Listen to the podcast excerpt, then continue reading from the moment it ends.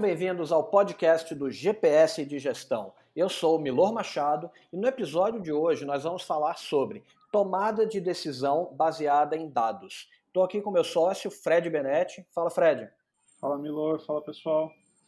E além do Fred, eu estou muito feliz em contar com o Gustavo Sobrinho. Ele é diretor da consultoria da More Brasil, uma das maiores redes de auditoria, consultoria e outsourcing do mundo. Gustavo, muito obrigado pelo convite seja muito bem-vindo. Boa tarde, obrigado pelo convite aí. Vai ser um prazer conversar com vocês aí.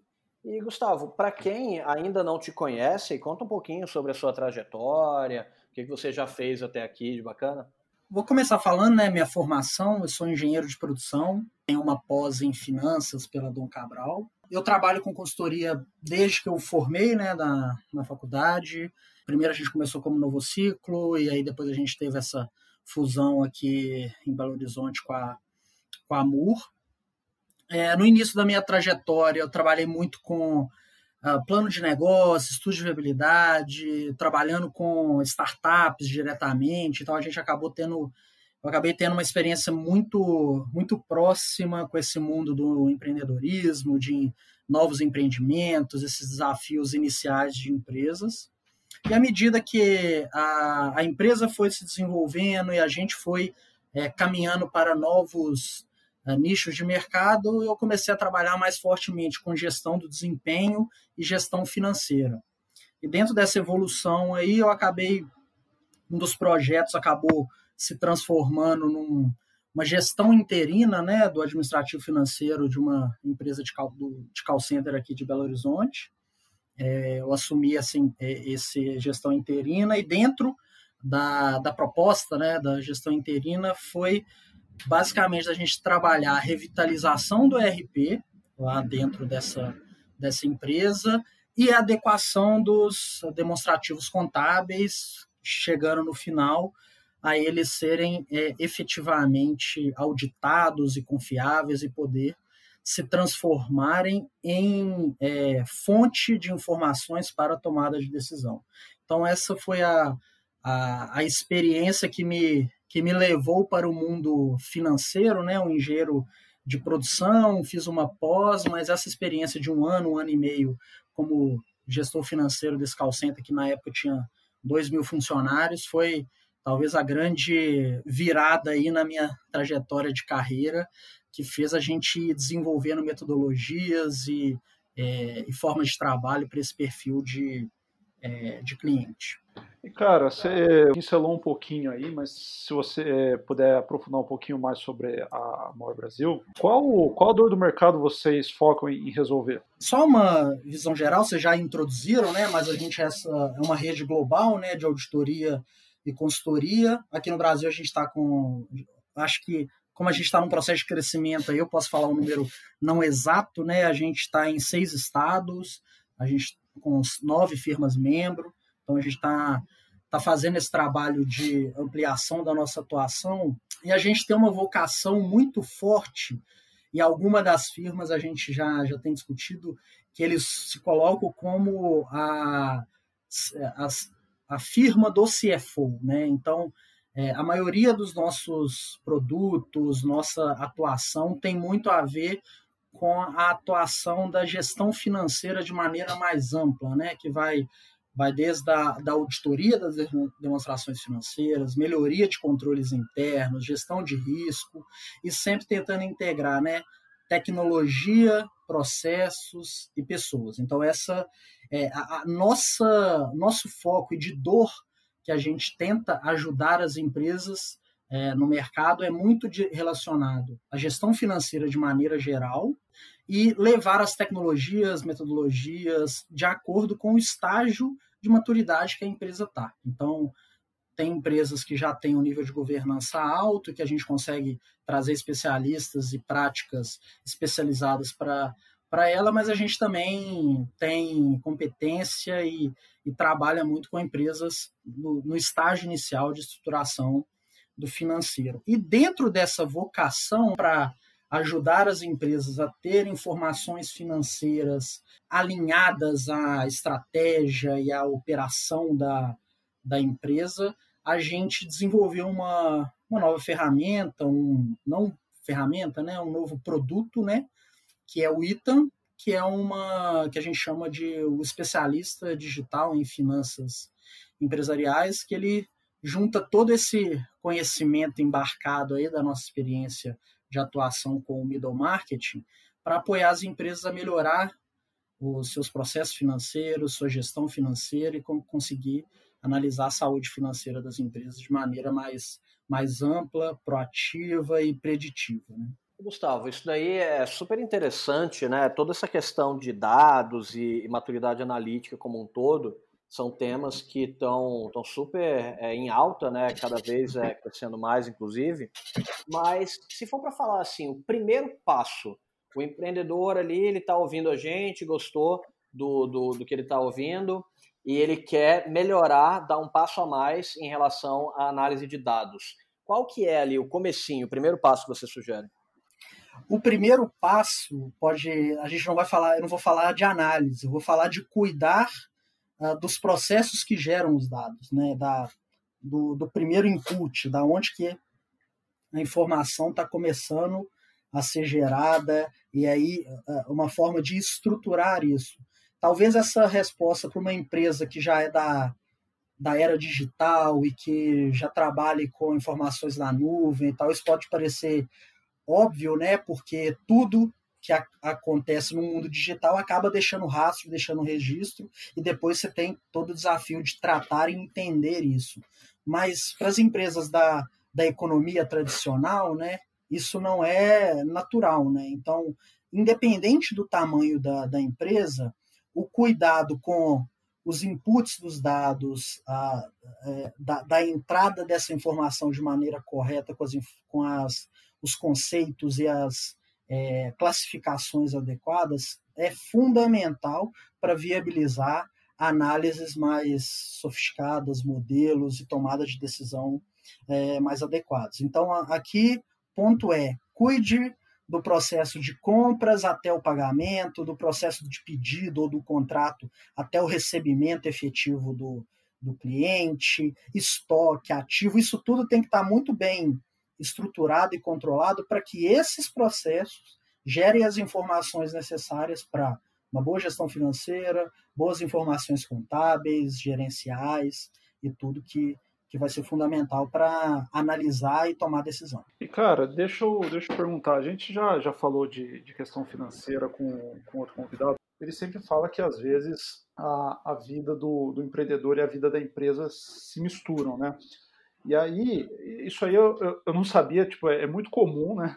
E, uhum. e aí o que eu queria ver com você é o seguinte, é, na sua visão, qual que é o indício ou o momento para fortalecer a análise de dados para tomar essa decisão? Pois é, essa é uma boa pergunta também, porque é, acho que o momento é o momento, o dia um da empresa, né? Não dá. É, é óbvio que a gente não está falando que no dia um você tem que ter um, um BI, né? Um um sistema, um RP e tal. Mas desde o início, a, a empresa tem que estar tá, é, claro para a empresa que registrar os dados, registrar as transações, mesmo que seja naquela planilha do Excel que você é, tem ali para te ajudar na hora da, da sua, do seu acompanhamento, do seu controle, é, e é desde o início que você vai criando a cultura de tomar as decisões ou direcionar a empresa baseado nas informações mais estruturadas e melhores que você tem. E à medida que você cria cultura, isso vai sendo natural para a empresa à medida que ela vai aumentando a complexidade, vai implementando sistemas mais robustos e integrados, implementando ferramentas de análise e tudo mais. Então, isso se a cultura está presente desde o do dono até os principais é, funcionários, e isso, isso é, é uma coisa, uma prática corriqueira, a empresa naturalmente vai evoluir e, e, e tomar as suas decisões e, o seu, e, e, fazer a sua gestão baseado em dados. Então, é, nunca é cedo demais para começar é, a fazer gestão baseada em dados. E só complementando, vocês têm alguma espécie de é, sei lá, universidade financeira, algum conteúdo que vocês disponibilizam? Porque, assim, às vezes eu vejo que o empreendedor, ele começa, é, assim, ele precisa começar e aí meio que vai estruturando ou vai fazendo as coisas da cabeça dele, ou do jeito que ele acha certo, ou de conversar com alguém, e pode ser que chegue um momento que está tudo errado, por ignorância, alguma coisa assim. É, vocês têm algum tipo de, de formação, algum tipo de conteúdo disponível para quem está ouvindo a gente? É, a gente, quando você colocou assim, uma universidade, alguma coisa, a gente não tem isso ainda formalmente, mas hoje a gente busca uh, produzir muitos conteúdos uh, internamente com a nossa equipe de consultoria, a partir das experiências que a gente tem no, nos clientes e, e, do que a gente tem de referência na literatura, no artigos e tudo mais. A gente está sempre buscando disponibilizar né, no nosso blog, no nosso newsletter, informações que a gente julga uh, fundamentais para que as empresas direcionem uh, a evolução da sua, da sua gestão financeira, né? Que eu acho que existe muito receio ou medo, né, sobre mexer com números. Muitas pessoas já já têm um medo, eu não, não, não fala de número comigo, que é, falou em matemática, somar, subtrair, a pessoa já tem medo. Aí coloca finanças, o pessoal já gera uma, uma restrição. Então a gente tenta gerar conteúdos que, ao mesmo tempo que eles têm a visão da prática, né, do dia a dia, mas que, que juntem com as boas práticas, que a gente vê no mercado e, e, principalmente na literatura e tal. Então, se quiserem mais informações, o nosso blog a gente tem vários é, vários trabalhos que a gente já artigos que a gente já desenvolveu e estamos continuando desenvolvendo e vemos uma uma dor que é muito comum nas empresas que sobre o nosso apoio e tal, e a gente vai produzindo esse conteúdo para tentar também colaborar aí com, essa, com esse desafio né, que todo mundo vive no dia a dia aí. É, isso daí, toda essa parte de, de educação é um baita serviço que vocês prestam, porque é uma, uma coisa que faz completa diferença, né? O pessoal tem que, tem que ir perdendo medo, porque não adianta ter medo e fugir, né? Tem coisa que você tem que ter medo e vai com medo mesmo. Sim, né? É, né? Tem medo, mas tem que enfrentar o medo, senão é, o, o risco vai te. Uma hora o risco chega, é, é, é materializado, né? Que a gente chama, e aí não tem como fugir mais.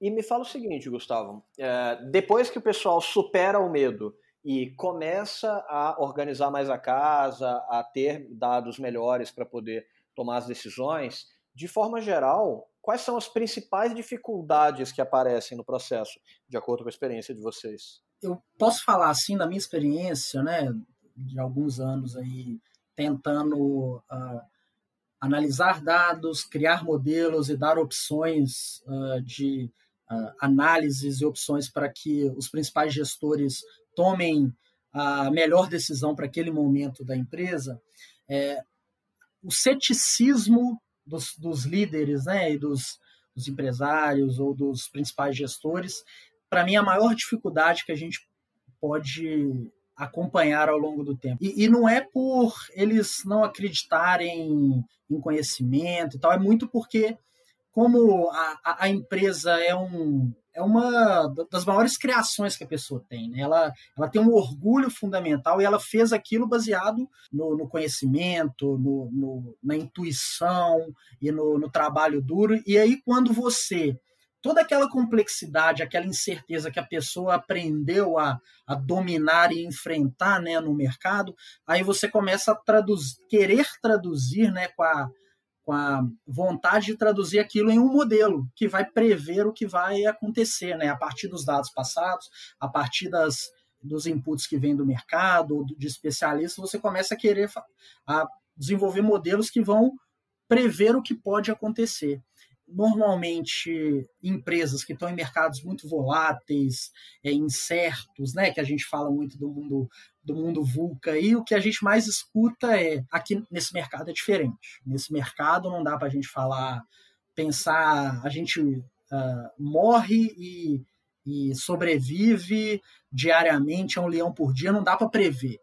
Então, esse, para mim, é o, é o grande desafio. Eu já tive situações que modelos simples né, de projeção que a gente desenvolveu para uma decisão muito uh, operacional, do tipo, ah não, será que a gente vai mudar o horário, né, a carga horária das pessoas, passando de, de 8 para 6 horas, e isso vai impactar é, diminuição de, de filiais e tal, e aí desenvolvemos um modelo lá para mostrar, olha, no estágio que você está hoje, quando fizer toda a migração, você deve reduzir o número de filiais em X%, ou o número, ou metro quadrado que você vai usar vai ser tanto.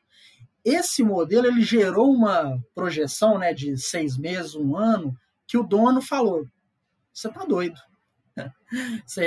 Ele escrachou o modelo ali como se Aí eu, a minha reação foi: não, eu baseei nisso, nisso, expliquei as premissas, mostrei o, qual é o embasamento, os dados que aquilo estava fundamentado.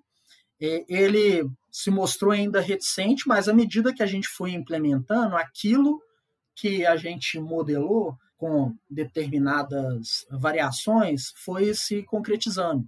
Então, é, teve essa resistência inicial de confiar naquilo, de confiar na, na, no exercício de futurologia. Quantas vezes eu já, já ouvi isso? Mas à medida que vê que não é exercício de, de futurologia, é método, é, é, é entender o contexto, é entender como funciona a coisa e transformar num modelo que vai ajudar a tomar melhores decisões. É essa que é, que é o grande desafio em alguns momentos é você transformar muito conhecimento, né, que está embarcado ali nas pessoas da empresa, em alguma coisa estruturada estatisticamente ou dentro de um sistema. Então, é, esse, esse processo às vezes é bem traumático. E, cara, eu consigo entender esse ceticismo do, do pessoal, igual você trouxe, né? Porque, imagina, a pessoa está acostumada a ter que tomar decisão, ter, ter que assumir um risco ou não, né? E aí vem vocês aí com o modelo e predição, etc.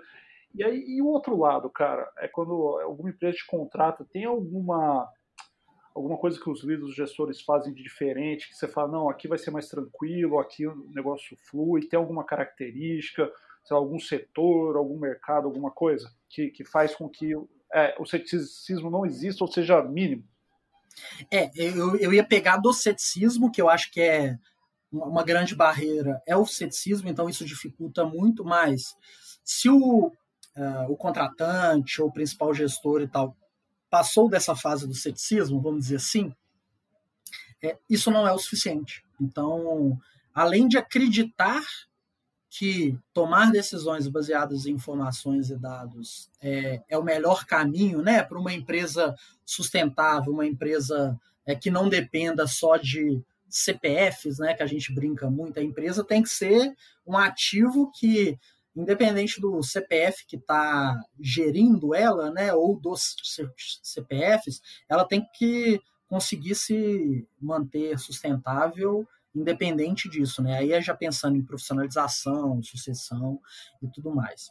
Então, um ponto que a gente, que eu, além de não ser, é, não ter mais o ceticismo em relação a isso, é se envolver muito, conseguir se envolver a ponto de engajar todos os colaboradores naquele caminho. Então, se os principais líderes acreditam nesse tipo de, de método de gestão, eles têm que deixar de tomar decisão quando ele vai conversar com o seu comercial ou com o seu, seu operacional baseado em percepções assim, ah não, em fatos gente, anedóticos, né? Aconteceu isso e tal, então a gente vai tomar uma decisão. Ele tem, beleza, isso é relevante, isso é relevante, isso é importante para a gente considerar isso. Mas e o indicador? E a métrica? E a meta? Qual a informação que você tem para me falar que isso efetivamente é a base. Então, o dono, né, o, o gestor principal, ele tem que se envolver diretamente nesse processo para começar a, a, martelar ali dentro da organização para sair de uma cultura que é muito mais é, baseada no, no, feeling, na experiência né, de alguns indivíduos, para usar essa experiência para estruturar dados e tomar decisões mais assertivas. E tem alguns momentos que os dados vão contradizer o feeling. Né? Tem vários momentos que eles vão que ele vai falar, nossa, o que você achava, né, pela sua experiência, era isso mesmo, mas em alguns momentos pode ser que o seu feeling não condiz com, com a realidade. E, e aí, nesse momento, o principal decisor, o gestor, tem que se envolver e aprofundar para entender, olha, os dados, é, eles disseram algo que eu não imaginava. E ele tem que acreditar no método, né, no processo, na, na, na, informação e esse engajamento e conseguir fazer com que todo mundo se envolva nisso, para mim é, o, é, é, é, quando o líder efetivamente contribui para o pro processo acelerar e melhorar. Você falou isso, só, só um comentário. Eu estou lendo o livro Princípios do Ray Dalio e ele fala que ele montou né, na, na, na empresa dele, na Bridgewater, acho que é Bridgewater, ele fala que tem esse modelo, então no começo, lá nos anos 80, acho, ele, ele ficava se, se, comparando com o modelo dele, né? Então, quando ele achava que ele estava certo, o modelo estava errado, ele ia lá e, e mudava é, o modelo, ou quando o modelo ia, em, ia contra né, o que ele estava pensando, ele ia entender por que, que o modelo estava é, fazendo aquilo. Aí ele aprendia. Então, ele falava que ele Sim. ensinava e ele aprendia com o modelo, né? E, é isso aí. Ele fala que com isso a, ele só, a empresa dele só cresceu do jeito que cresceu por causa disso, dele estar tá aberto a esse embate, né? Ele fala que, que as pessoas que ele contratava eram sempre pessoas que, que ele tentar, que tentava ir de encontro com as ideias dele, porque, enfim, aí ele fala o negócio de mindset, ter a mente aberta e tudo Sim. mais. Mas eu achei bem legal que você. Eu, eu tô lendo assim, comecei a ler essa semana, então tá, tá, tá fresco na cabeça. Ah, legal, legal. bacana.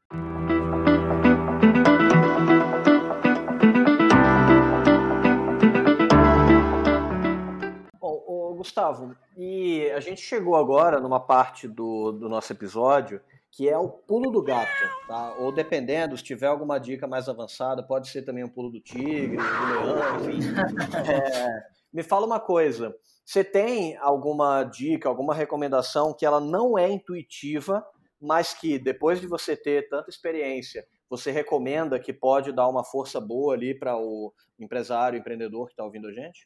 É, aí não, não sei se é contraintuitivo, né? Mas o, o, ponto que eu, a dica que eu daria é conseguir é, identificar quais são as informações relevantes efetivamente para a tomada de decisão.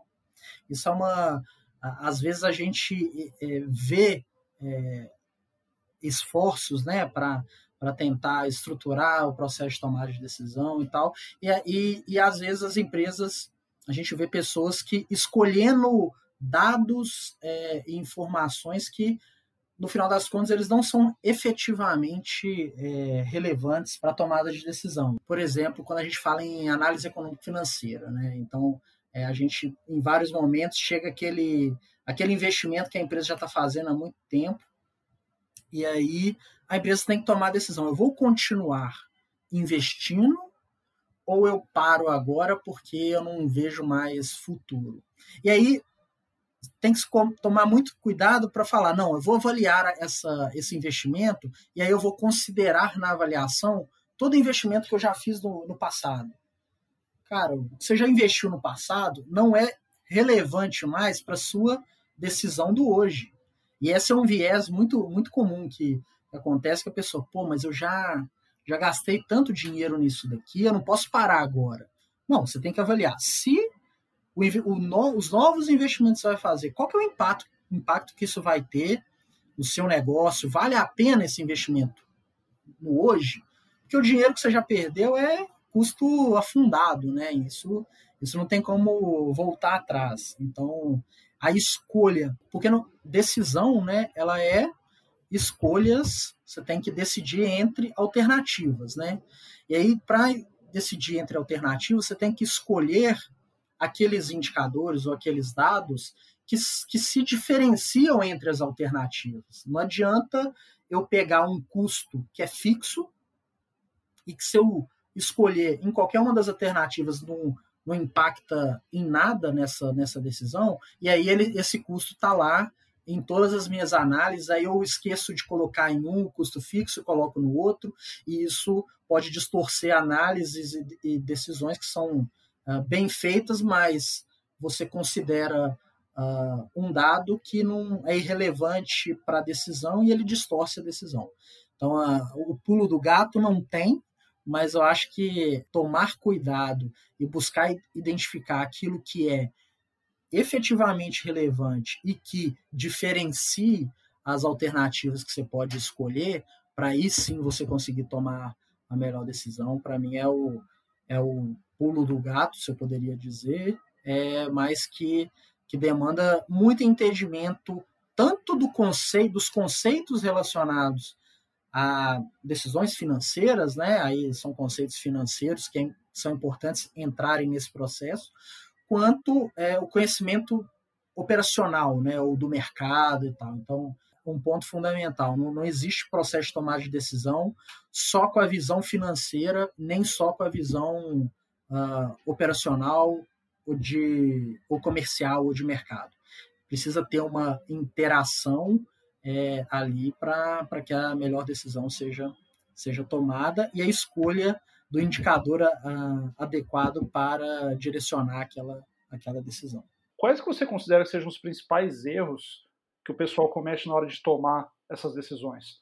Um ponto que eu, que eu queria trazer aqui, né, sobre erros e tal, é que às vezes as pessoas querem começar com modelos muito sofisticados.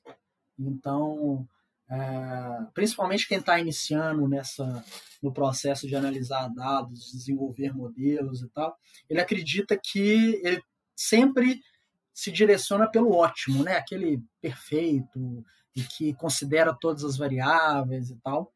Mas o ponto principal é não, adianta um modelo super sofisticado, é, complexo e tal, se ele não ficar pronto no momento que precisa tomar a decisão.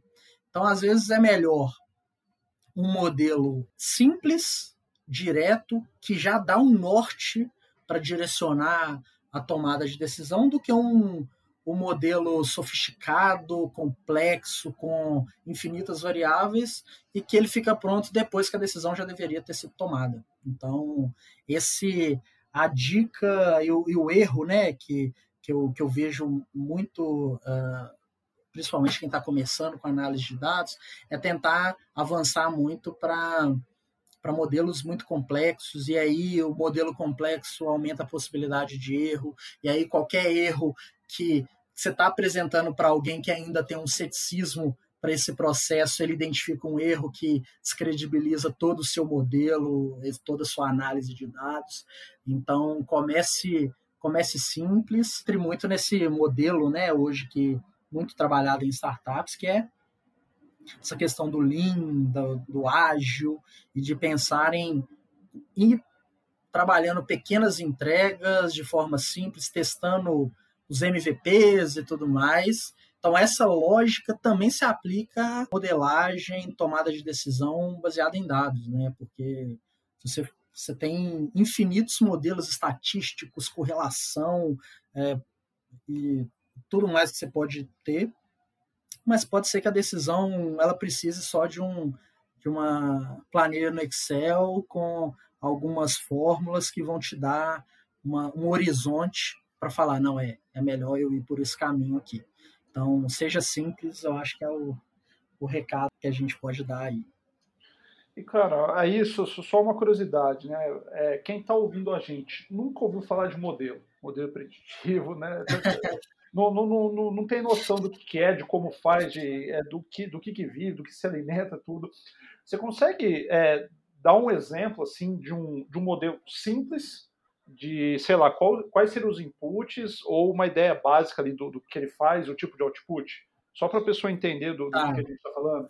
Eu vou, vou falar do, um, do exercício que eu fiz ontem. É, sobre para a gente estava modelando um trabalho numa clínica médica aqui e aí a gente estava tentando entender beleza quais são as, as variáveis que vão impactar que vão impactar na receita dessa clínica para a gente projetar a receita futura dela baseada nos recursos que ela tem hoje então a gente começou ah beleza ela ela para fazer ela faz exames Mas para fazer exame, eu preciso ter uma consulta antes. Para ter uma consulta, eu preciso ter médicos. Só que o médico, ele não está uh, ele não fica full time numa clínica. E aí a gente começou a ter que, beleza, então eu preciso saber quantos exames que eu vou fazer, mas para eu saber quantos exames que eu vou fazer, eu preciso saber quantas, quantas salas de exames que eu tenho.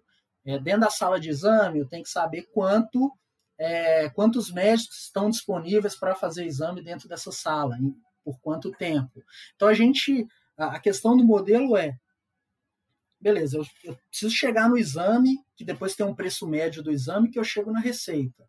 Mas quais são as variáveis ou parâmetros que eu consigo acionar que vão desencadear uh, o aumento da receita? Ah, eu tenho que aumentar o fluxo de pessoas para a clínica. O que, que traz pessoa para a clínica? Mais médicos na clínica fazendo consulta. Esses médicos fazendo consulta, eles indicam para fazer o exame na clínica mesmo, e, e aí uh, é, você começa a traduzir esse modelo em dados, em informações, parâmetros e variáveis que você vai imputando numa planilha do Excel, e aí você fala, ah, se eu, e se eu colocar mais um médico uh, fazendo consulta? Ah, tá. Considerando que esse médico tem, vai conseguir atender durante 80% do tempo dele, por causa de questões de agenda e tudo mais, eu, eu tenho este impacto provável, possível na receita, considerando uh, a contratação de mais um médico. Então, o modelo é basicamente isso: é eu pegar algumas variáveis que são input, que eu tenho controle sobre ela, e saber se eu colocar mais ou, ou menos, qual é o resultado que, que isso vai me dar naquela, naquela informação que é relevante para mim, que é quanto que eu estou gerando de receita por unidade de negócio, por, uh, por, por, área da, da empresa. Gustavo, isso daí é, é super interessante e a gente tem uma pergunta que ela, você pode manter um viés técnico, mas que eventualmente, se quiser dar uma, uma visão mais pessoal também, é você quem manda, que é o seguinte: dentro da, da sua jornada, tem alguma coisa que, se você tivesse aprendido antes, você teria te poupado um tempo nessa sua jornada como um todo? É, eu acho que aí tem a. É, eu vou misturar o pessoal com, com a questão técnica, né? Eu sou engenheiro de, de produção, né? E aí é, a, a minha meu desenvolvimento como carreira acabou indo para essa área para a área financeira e contábil, né? Em alguns momentos eu me deparei com, com o desafio de não ter uma, uma base tão forte assim do ponto de vista da, da relação financeiro, contábil, orçamento, orçamentário, é, operacional, gerencial. E, e à medida que a gente vai se deparando com isso, com essas diferenças, com essas é, visões diferentes sobre o negócio, a gente vai modelando melhor, entendendo melhor a dinâmica e, e, e tomando melhores decisões. Então, uma coisa que, que talvez tivesse me ajudado no início é, é, é, é ter uma visão muito mais clara do o que, que é a parte financeira efetivamente, que é quem, quem cuida do, do caixa, do dia a dia, do pagamento, contas a pagar, contas a receber, a relação disso com a contabilidade, que controles que o financeiro precisa ter para ajudar a contabilidade, como integrar isso.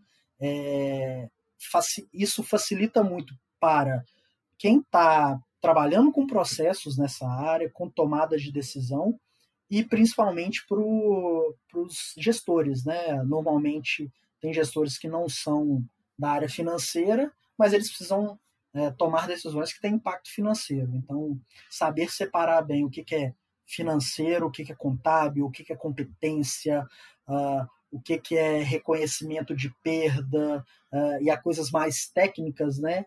E não, não são complexas. Eu acho que é, a gente, muita gente tem medo, né, do da parte contábil, financeira, mas uh, quando você entende os conceitos, fica muito mais fácil de você executar o trabalho e modelar e, é, escolher a melhor, a informação mais relevante, tomar a melhor decisão. Então, é, mesmo quem for engenheiro, quem for administrador, quem for contador, o administrador aprender mais sobre contabilidade, o contador entender mais sobre financeiro e o engenheiro entender dos dois e os dois entenderem da operação. Eu acho que é, hoje em dia não dá para a gente só ficar no nosso cantinho, não.